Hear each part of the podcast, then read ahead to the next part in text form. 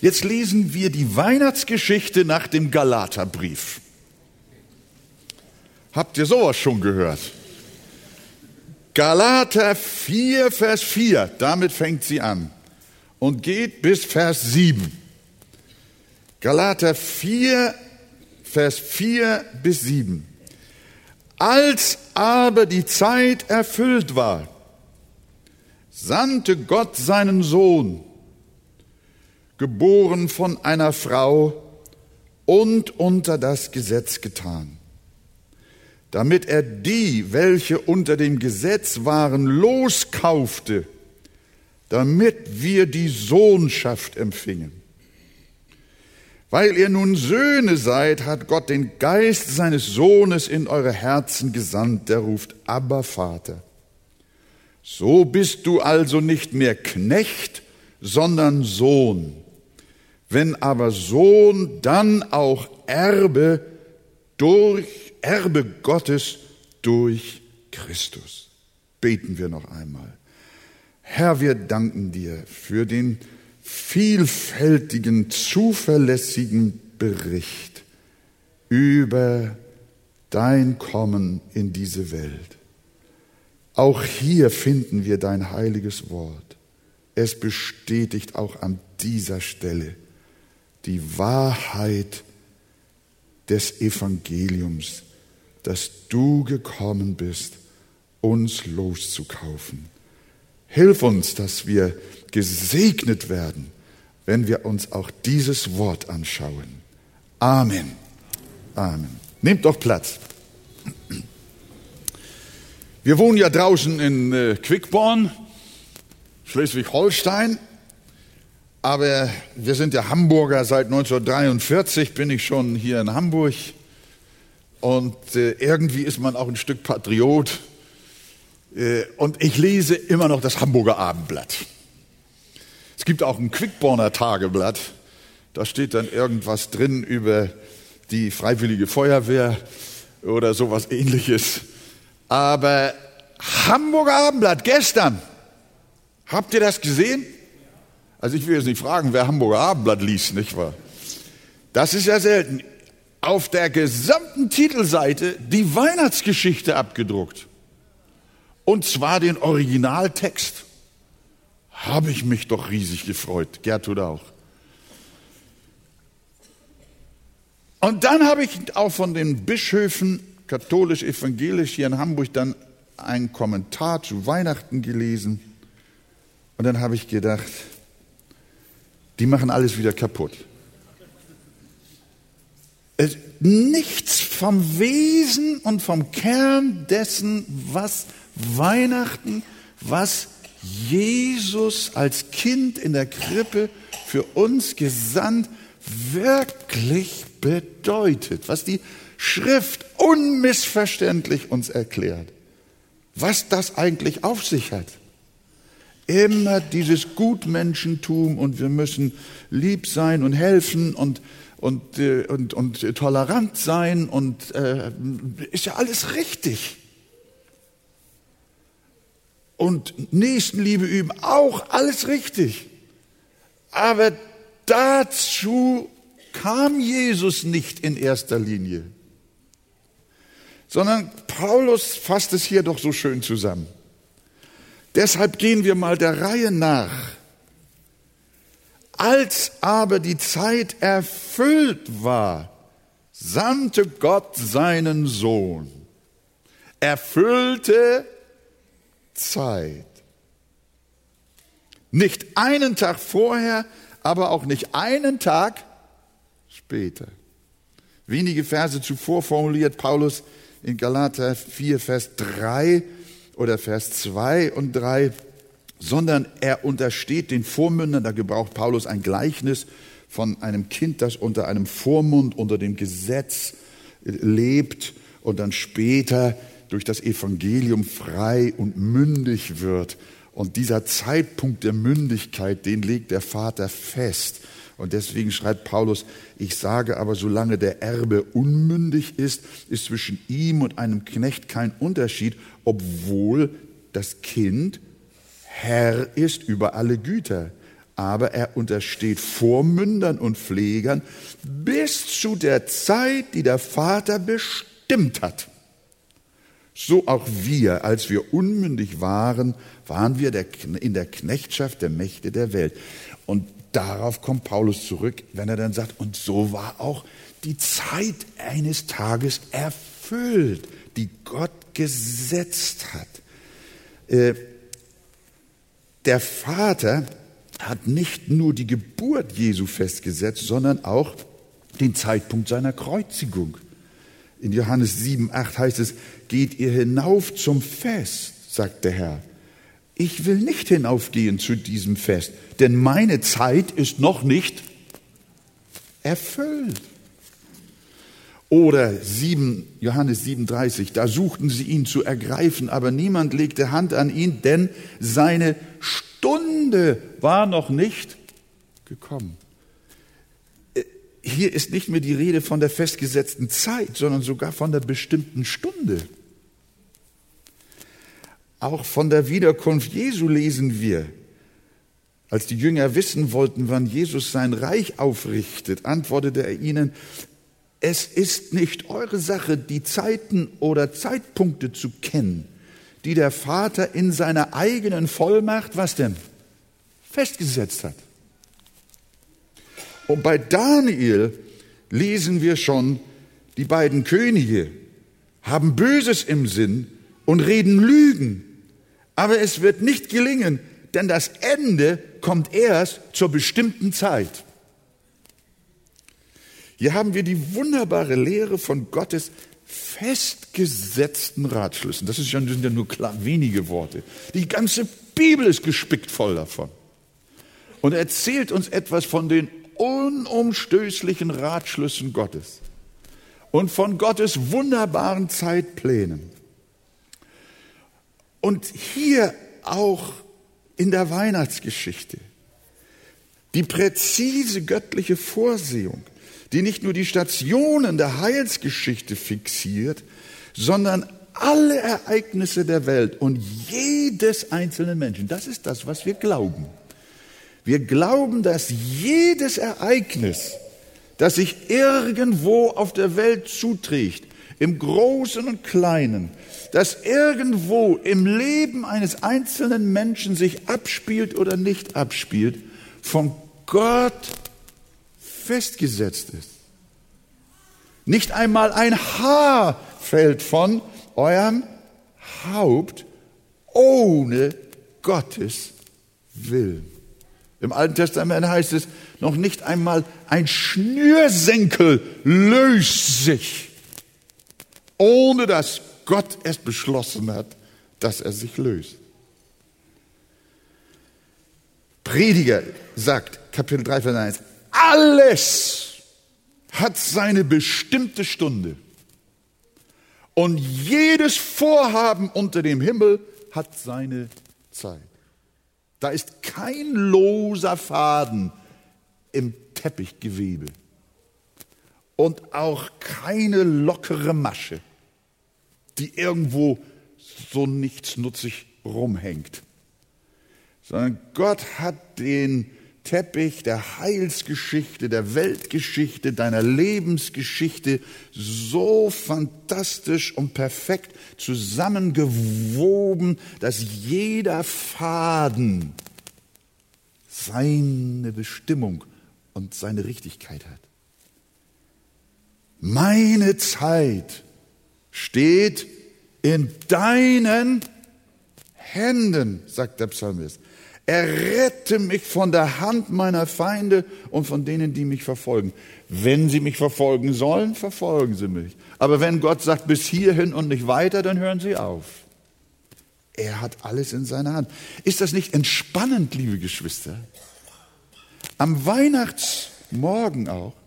Ihr könnt euch zurücklegen und sagen, alles, was in meinem Leben noch kommen soll, das kommt. Es kommt nichts ohne Gottes Willen in unserem Leben. Und was nicht kommen soll, das kommt nicht. Deswegen sagt ja auch der Liederdichter, mit Sorgen und mit Grämen lässt Gott sich gar nichts nehmen. Es muss erbeten sein. Paulus schreibt, dass wir auf vorbereiteten Wegen gehen. Man kann auch übersetzen, auf vorbestimmten Wegen. Du wartest noch auf eine liebevolle Frau für dich. Mach dir keinen Kopf daraus. Wenn sie dir bestimmt ist, kommt sie mit Sicherheit. Und wenn sie nicht kommt, dann freu dich, dass sie dir erspart bleibt. Entschuldigung. Ja, wir, wir, wir, wir, das ist, manch einer kann sich glücklich schätzen, Single zu sein, nicht wahr? Äh, äh, aber ein anderer kann sich glücklich schätzen, verheiratet zu sein. Der Herr führt unsere Wege auf jeden Fall. Ist dir Gott hat den besten Weg für uns bereitet. Freue dich also und ebenso ist es auch mit unserem Ende. Das Ende kommt, wenn der Herr es will. Und kämpfe nicht und ringe nicht um die Verlängerung deines Lebens. Aber kämpf auch nicht um die Verkürzung deines Lebens. Ich habe auch schon eine liebe ältere Schwester getroffen, ähm, die ähm, war wohl, weiß ich, war sie 98 und war immer noch gut beieinander und sitzt in ihrem Ohrensessel. Ich sage, oh Schwester, bist du alt geworden? Da sagt sie zu mir, ja, sagt sie, ich verstehe das auch nicht. Ich glaube, mein Vater hat mich vergessen. Sie wartete jeden Tag, dass sie endlich heimgehen darf. Ja, das ist so. Und manch einem, wenn wir so beobachten, wie das Leben auch gegen Ende so seine, seine Wege geht, ist es nicht so, dass wir auch schon gesagt haben, es ist mir besser, wenn ich doch etwas früher gehe? Denn wer weiß, was im Alter noch alles für Unsäglichkeiten auf mich zukommen? Gott hat unser Leben gewoben und wie den Menschen bestimmt ist, einmal zu sterben. Wir sterben nicht an unserer Krankheit, sondern am Willen Gottes. Ich sehe übrigens Helga Kleischewski da. Weißt du, wer das zu mir gesagt hat? Das war deine Mutti bei euch zu Hause. Die meinte, Gott hat sie vergessen. Als die Zeit erfüllt war, Wunderbar. Gott sandte seinen Sohn. Er sandte keinen Engel, auch keine andere Kreatur, sondern seinen göttlichen Sohn, der von Ewigkeit her beim Vater war. Jesus ist kein geschaffenes Wesen. Wiewohl er menschlich geboren war, war seine Geburt nicht sein Anfang. Wenn er nicht zuvor existiert hätte, hätte der Vater ihn nicht senden können. Gott sandte seinen Sohn. Und während er eins mit dem Vater ist, muss er doch vom Vater unterschieden werden. Wir bekommen immer wieder, und das reißt nicht ab, äh, Fernsehzuschaueranfragen über die Dreieinigkeit Gottes. Da sind dann Menschen aus verschiedensten kirchlichen und gemeindlichen Hintergründen, die Unitarier und die Adventisten und äh, auch andere, die uns dann sagen, es gibt nicht ein göttliches Wesen und drei Personen. Das lehnen sie ab mit den drei Personen. Und dann schreiben wir immer. Dann versuchen wir ihnen das zu erklären. Andere Fragen sind die Sabbatfragen. Es gibt immer so Standardsachen, die die Leute immer wissen wollen. Und eine davon ist dieses hier. Aber hier haben wir doch etwas ganz klar. Während der Vater mit dem Sohn eins ist, muss er doch vom Vater unterschieden werden. Wenn sie in ihrer Einheit nicht unterschiedliche Persönlichkeiten wären, hätte der Vater den Sohn doch nicht senden können. Denn nicht der Vater wurde von einer Frau geboren, sondern nur der Sohn. Und nur der Sohn starb am Kreuz, aber nicht der Vater. Das will die Bibel, dass wir das auseinanderhalten. Und diese wunderbare Lehre von einem in dreien ist so gewaltig, dass wir sie nicht verstehen können. Wir werden sie bis ans Ende unseres Lebens nicht mit unserem Verstand erfassen. Das liegt daran, dass wir Gott überhaupt nicht erfassen können. Er ist unerforschlich. Er ist höher. Aber dann sagt der Text weiter, als die Zeit erfüllt war, sandte Gott seinen Sohn, geboren von einer Frau. Manche meinen, dass das jetzt hier der Beleg sei, dass Paulus nicht an die Jungfrauengeburt geglaubt hätte, weil er ja nun nicht schreibt, geboren von einer Jungfrau. Entschuldigung, das, glücklicherweise haben wir kein Fernsehen heute, nicht?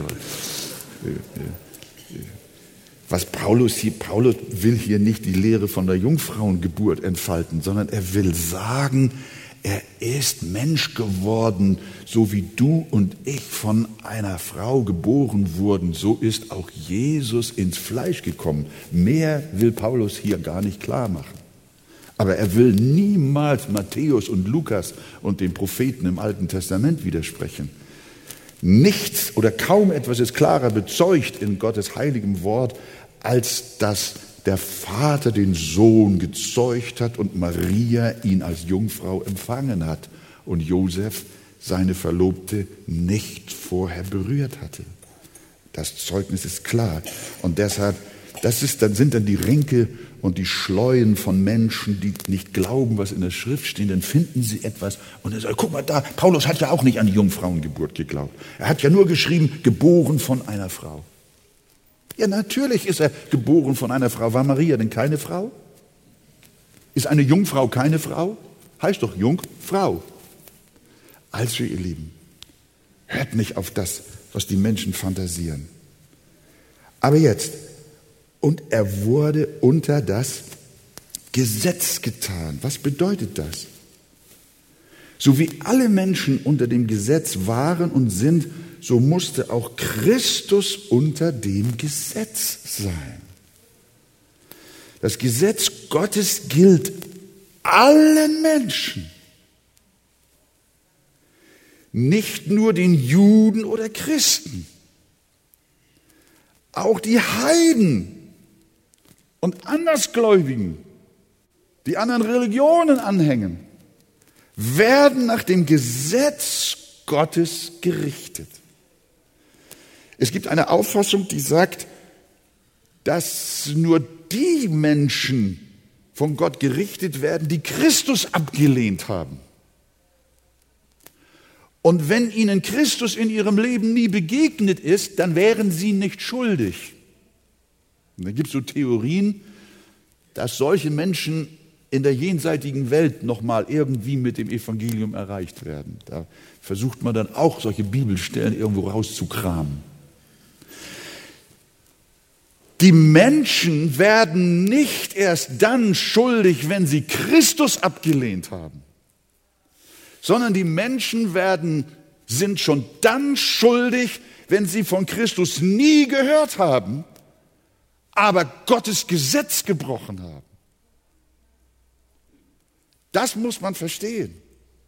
Ein Mensch ist nicht erst der Hölle schuldig, wenn er Jesus verworfen hat sondern er ist bereits der Hölle schuldig, wenn er mit Jesus nie was zu tun hatte. Allein deswegen, dass er gegen Gottes Gesetz und Gottes Gebot gesündigt hat. Das ist der Grund, weshalb die Welt verloren ist. Welt ging verloren. Christ ist geboren, dass er Menschen aus dieser Verlorenheit herausführt. Das muss man verstehen. Wir haben jetzt nicht Weihnachten, um ein Bibelstudium zu machen, aber ich muss euch sagen, Weihnachten und Bibelstudieren passt sehr gut zusammen. Paulus schreibt in Römer 2, Vers 12, wenn ihr eure Bibel habt, lest das mal mit, da packt er das ja alles schön zusammen. Alle nämlich, die ohne Gesetz gesündigt haben, also die das Gesetz Gottes nicht kennen. Alle, die ohne Gesetz gesündigt haben, werden auch ohne Gesetz verloren gehen. Und alle, die unter dem Gesetz, das meint die Juden, gesündigt haben, werden durch das Gesetz verurteilt werden. Denn vor Gott sind nicht die gerecht, welche das Gesetz hören, sondern die, welche das Gesetz befolgen, sollen gerechtfertigt werden. Wenn nämlich, und jetzt kommt es, wenn nämlich Heiden, die das Gesetz nicht haben, doch von Natur aus tun, was das Gesetz verlangt, so sind sie, die das Gesetz nicht haben, sich selbst ein Gesetz da sie ja beweisen, dass das Werk des Gesetzes in ihre Herzen geschrieben ist, was auch ihr Gewissen bezeugt. Die Bibel erklärt uns, dass in jedem Menschen Gottes Gesetz angelegt ist. Und dass er schon, wie Paulus an einer anderen Stelle schreibt, schon an den Werken der Schöpfung erkennen kann dass ein lebendiger Gott ist, den wir zu ehren, zu lieben und zu gehorchen haben. Ja, sie beweisen, dass das Werk des Gesetzes in ihre Herzen geschrieben ist, was auch ihr Gewissen bezeugt. Dazu ihre Überlegungen, die sich untereinander verklagen oder auch entschuldigen. Wenn Moslems auf einmal auch ihre Stimme erheben gegen den islamistischen Terror und das Kopfabschlagen und Vergewaltigen von äh, Menschen und Frauen, dann bäumt sich selbst in ihnen etwas auf, die nicht unter dem Gottesgesetz nach Mose leben und es auch nicht kennen. Aber es ist etwas in ihnen, das, mit dem sie einander verklagen. Und es ist ihnen klar, und Gott hat sein Gesetz in jedes Menschen Herz hineingelegt. Und wenn er es bricht, geht er verloren. Nun sagt die Bibel, dass es ein Fluch ist, unter dem Gesetz zu sein. Galater 3, Vers 10, denn die aus den Werken des Gesetzes leben, die sind unter dem was? Unter dem Fluch. Denn es steht geschrieben, verflucht sei jeder, der nicht bleibt bei alledem, was geschrieben steht in dem Buch des Gesetzes, das er tue.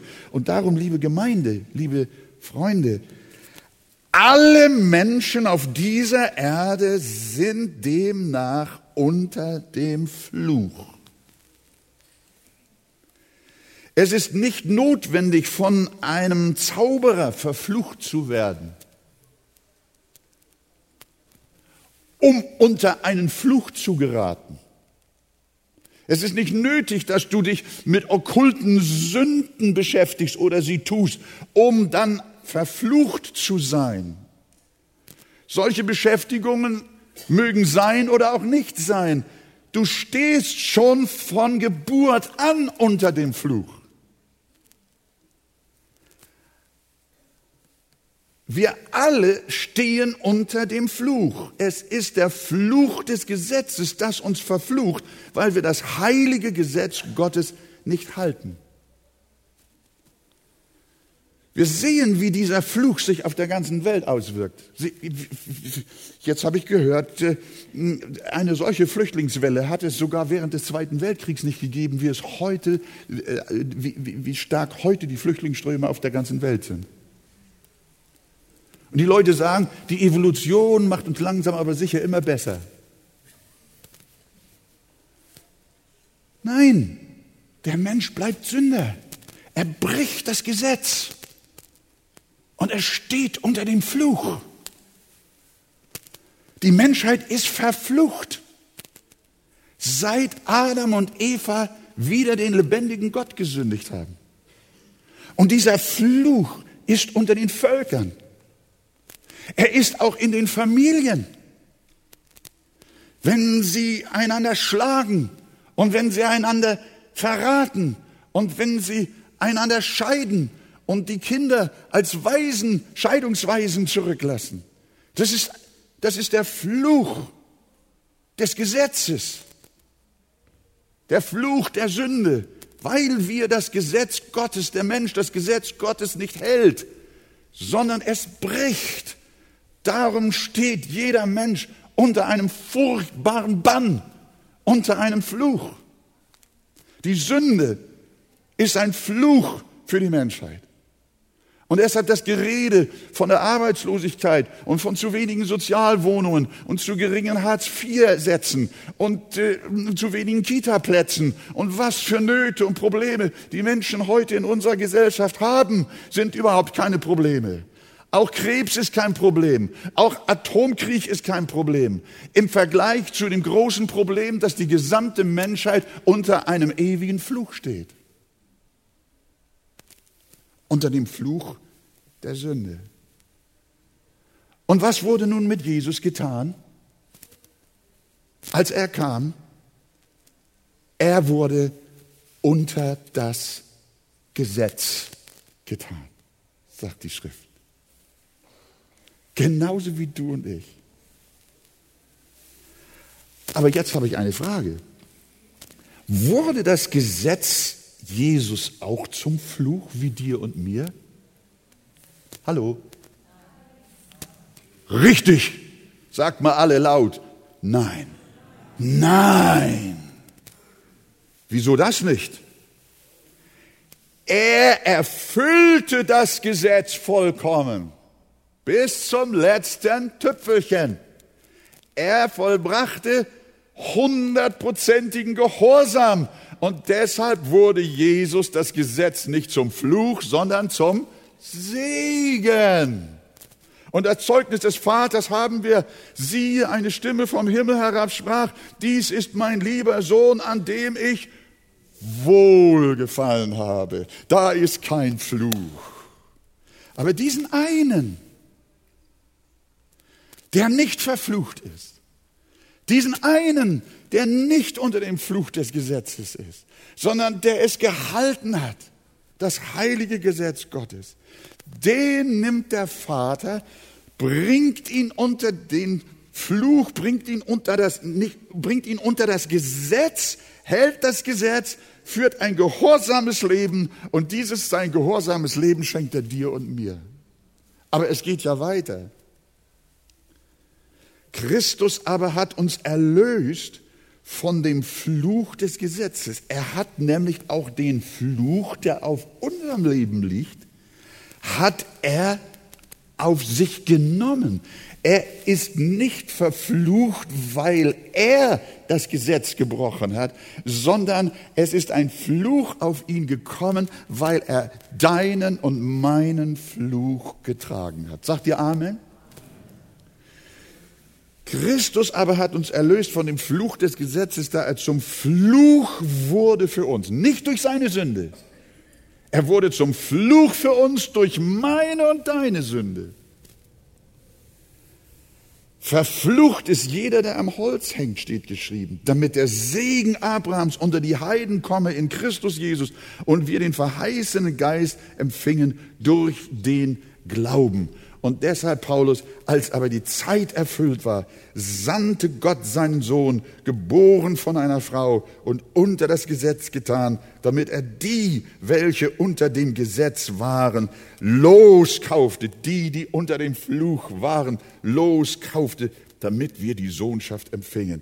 Jesus hat uns von diesem Fluch des Gesetzes erlöst und damit von jedem Fluch. Ein Gotteskind kann also nicht mehr unter irgendeinem Fluch sein. Hast du das gehört? Es kommen immer wieder Menschen, ebenso Fernsehzuschauer. Ich habe das und das getan. Ich habe okkulte Sünden gemacht. Ich war bei der Handlinienleserin. Ich hatte es mit Zaubern, Zauberern zu tun.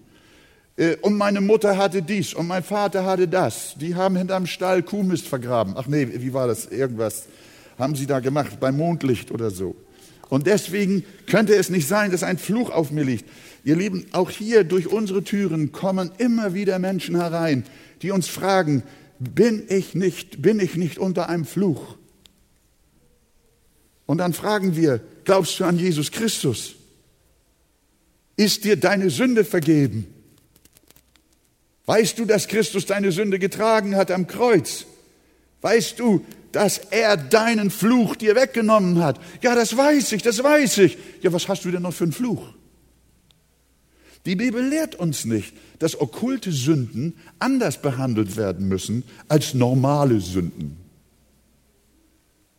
Wenn du in der Apostelgeschichte liest, dieser Zauberer Simon, wie der anfing, dann haben sie hinterher zu ihm gesagt, du, tu Buße und hör auf mit diesen Sachen, damit der Zorn Gottes nicht auf dein Leben kommt. Das haben sie genauso zu anderen Sündern gesagt, zu Ehebrechern und zu Dieben und zu Betrügern und zu okkulten Sündern. Es gibt nur ein einziges Evangelium und die Kraft des Kreuzes reicht aus für alle Sünden. Jeder Mensch, der nicht Christus hat, trägt seinen eigenen Fluch. Jeder. Aber jeder, der Christus hat, ist von seinem Fluch in Jesus Christus erlöst worden. Ja, jetzt seid ihr da.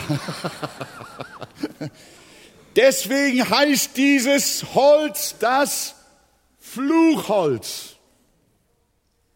Da hängt mein Fluch und deiner auch. Und mit den ganzen Spekulationen, was da vielleicht in deinem Leben noch eine Sonderbehandlung braucht, kannst du aufhören. Jesus sagt, wer an den Sohn glaubt, dass er dein Retter ist, dass er dich erlöst hat, dass er dir deine Sünden vergeben hat, der dir alle deine Sünden vergibt und keine Sondersünden noch zurücklässt, der dir alle deine Sünden vergibt, der wird dich erretten und der hat dich errettet. Ihr Lieben, das ist das Evangelium. Das Heil liegt nicht in irgendwelchen Sonderbehandlungen und Befreiungsaktionen, sondern das Heil liegt im Evangelium. Das Heil liegt in Jesus Christus, von dem es geschrieben steht, dass er den Fluch auf sich getragen hat, der auf uns ruht. Verflucht ist jeder, der am Kreuz hängt. Und damit kommen wir zum Schluss. Wir haben seitdem kein Buchstabenverhältnis mehr zu Gott, sondern ein Kindschaftsverhältnis. Habt ihr weiter gelesen in diesem Text? Als aber die Zeit erfüllt war, sandte Gott seinen Sohn, geboren von einer Frau und unter das Gesetz getan, damit er die, welche unter dem Gesetz waren, loskaufte. Wozu? Damit wir die Sohnschaft empfingen. Und dann geht es weiter. Das ist das ist einer meiner Lieblingsverse. Weil ihr nun Söhne seid, hat Gott den Geist seines Sohnes in eure Herzen gesandt. Der ruft, aber Vater. So bist du also nicht mehr Knecht, sondern Sohn. Wenn aber Sohn, dann auch Erbe Gottes durch Christus. Das ist gewaltig.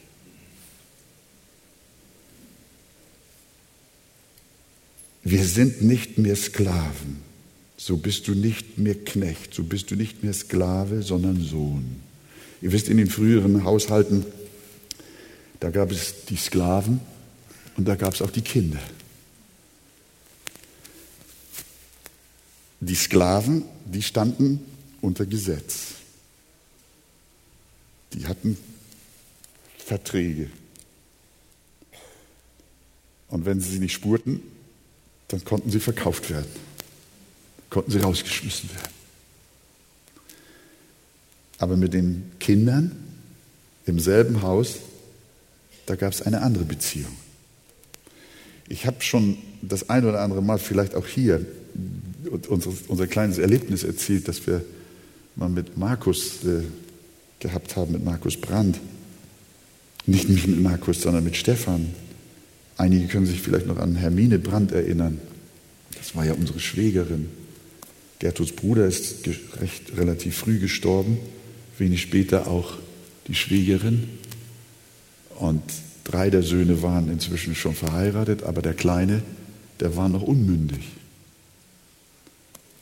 Und dann hat Gertrud zu mir gesagt, äh, was wollen wir jetzt machen mit Stefan? Die, seine Brüder, die sind alle auf der Welt verteilt, die haben ihre eigenen Verpflichtungen. Der Kleine braucht jetzt ein Zuhause. Und dann habe ich zu Gertrud gesagt, weißt du, das ist, das ist dein Bruder, das Kind deines Bruders. Du bist verpflichtet, dich um den Jungen zu kümmern. Und dann haben wir den Neffen zu uns nach Hause geholt. Wir haben ihn nicht adoptiert, aber er war bei uns zu Hause und hat da gewohnt. Und als er kam, da war er, er war so ein ganz anständiger Kerl und äh, hat immer gesagt, äh, Onkel Wolfgang, darf ich, darf ich dies nehmen? Und Tante Gertrud, äh, äh, darf ich mir ein Glas Milch nehmen?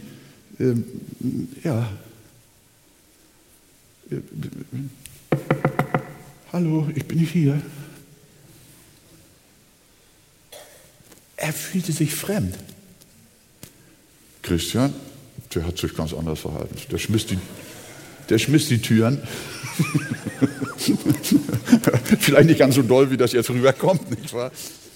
Aber, aber, aber äh, Christian hatte ein, ein völlig freieres und ein völlig anderes Benehmen und eine ganz andere Verhaltensweise. Der, der war bei Mama und Papa zu Hause und natürlich hat er auch gefragt und, und es gab für ihn auch Regeln so, aber, aber irgendwie haben die Regeln, die Hausordnung hat ihn irgendwie nicht eingeengt und ihn nicht also verbogen, sondern er war, und der Stefan, der, der nickte immer und machte und tat und dann habe ich mir ihn genommen und habe gesagt, äh, Stefan, jetzt kommst du mal zu mir.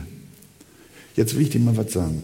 Du bist zwar unser Neffe und rechtlich auch nicht unser Sohn, aber ich verlange von dir, dass du ab sofort weißt, du bist auch unser Sohn.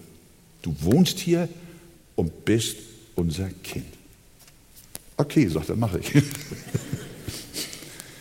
Ich komme spät nächsten Tag nach Hause von irgendeiner Predigreise und äh, meine, ich habe immer so gern Milch und Schokolade gegessen. Und äh, meine Frau hatte immer so eine schöne, gekühlte Edelschokolade im Schrank und kalte Milch dazu. Das war dann abends, oh. Ich komme nach Hause, meine Frau ist schon oben im Bett, ich gehe an den Kühlschrank, da liegt noch Rest Papier von der Schokolade. Und kein Stück mehr. Wieso denn, denke ich, das kann ja nicht angehen. Ich gehe hoch und dann sage ich äh, zu, zu Gertrud, du sag mal, wer hat, wo ist die Schokolade? Ich sagte, das kann sein, dass, dass der Stefan sie gegessen hat. Aha, habe ich gedacht, jetzt hat er das wohl kapiert, nicht wahr? Aber so habe ich das auch wieder nicht gemeint. Nicht? so habe ich, das auch, so hab ich das auch wieder nicht gemeint. Ja, ja. Versteht ihr, was ich euch mitteilen möchte? Äh, manchmal dann ist er, dann kam er als, er, als er noch Neffe war, dann war er pünktlich abends zu Hause. Als er Sohn war, dann kam er eine Stunde zu spät, nicht wahr? Ja, dann musste ich ihn natürlich auch ansehen. Aber es war plötzlich eine Freiheit da. Und das ist es. Ihr seid nicht mehr Sklave, sondern Sohn. Und das ist geschehen durch Jesus. Das bedeutet nicht, dass es keine Hausordnung mehr gibt. Das bedeutet nicht, dass wir nicht ordentlich leben und wandeln sollen, auch im Hause unseres Vaters. Das ist nicht der Punkt. Aber uns treibt ein völlig anderer Geist. Wir haben Frieden, wir haben Gewissheit, wir sind sicher, wir sind Kinder, wir sind Erben. Und Rausschmiss gibt's nicht. Nein, wir gehören zu diesem Hause. Und deswegen sagt er ja auch, wenn aber Sohn, dann auch Erbe Gottes durch Christus. Halleluja. Und das ist der Unterschied. Nicht mehr Sklave, sondern Sohn. Und für die Kinder gilt auch die Hausordnung, das Gesetz. Aber unsere Beziehung zum Vater ist nicht mehr durch das Gesetz definiert, sondern durch die Liebe. Und deswegen sagt er, weil ihr nun, äh, äh, weil ihr nun Söhne seid, hat Gott den Geist seines Sohnes in eure Herzen gesandt. In, in Stefan war auf einmal ein völlig, der war auf einmal von einem völlig anderen Geist erfüllt in unserem Hause. Und so habt ihr den Geist seines Sohnes in euren Herzen empfangen, der da ruft, aber Vater. Halleluja. Und das Gesetz ist heilig. Ihr liebt das Gesetz. Und es ist ewig und es ist gerecht und es ist geistlich, erklärt uns der Apostel Paulus. Aber wenn ihr es brecht, kommt nicht wieder der alte Fluch zurück, der euch am Ende zum Rausschmiss bringt, sondern es kommt der Geist Jesu Christi, der Geist seines Sohnes in euer Leben und ihr sagt, aber Vater, Papa, vergib mir. Und der Vater sagt, ja mein Kind, ich vergebe dir. Du bist mein Kind, du bist mein Erbe und ich bringe dich zurück.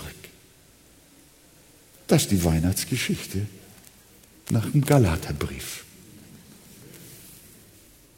Als aber die Zeit erfüllt war, sandte Gott seinen Sohn, geboren von einer Frau und unter das Gesetz getan, damit er die, welche unter dem Gesetz waren, loskaufte, damit wir die Sohnschaft empfingen. Weil wir nun Söhne, weil ihr nun Söhne seid, hat Gott den Geist seines Sohnes in eure Herzen gesandt, der ruft, aber Vater, so bist du nicht mehr Knecht, sondern Sohn. Wenn aber Sohn, dann auch Erbe Gottes durch Christus. Und damit ist die Angst, die Angst ist weg. Du fürchtest dich nicht mehr im Hause deines Vaters, sondern du bist frei.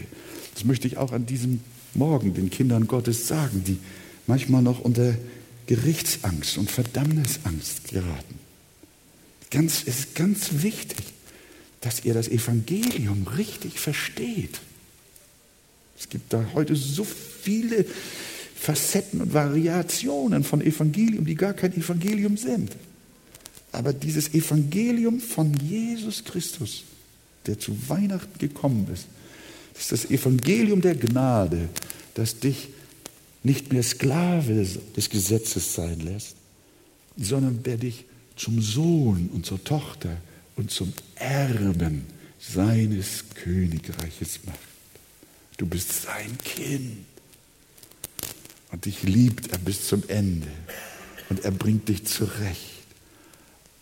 Und so haben wir, schreibt Paulus im Römerbrief, auch mit dem Abba, lieber Vater, wir haben nicht den Geist der Knechtschaft empfangen, wieder zur Furcht, sondern den Geist der Sohnschaft, durch den wir rufen können, Abba, Vater. Da formuliert es im Römerbrief ähnlich. Und deshalb, ihr Lieben, versteht, ihr habt nicht den Geist der Knechtschaft, sondern ihr habt den Geist der Sohnschaft.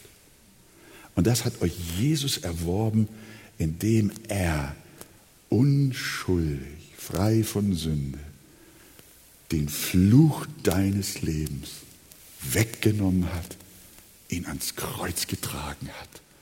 Und du bist frei. Halleluja.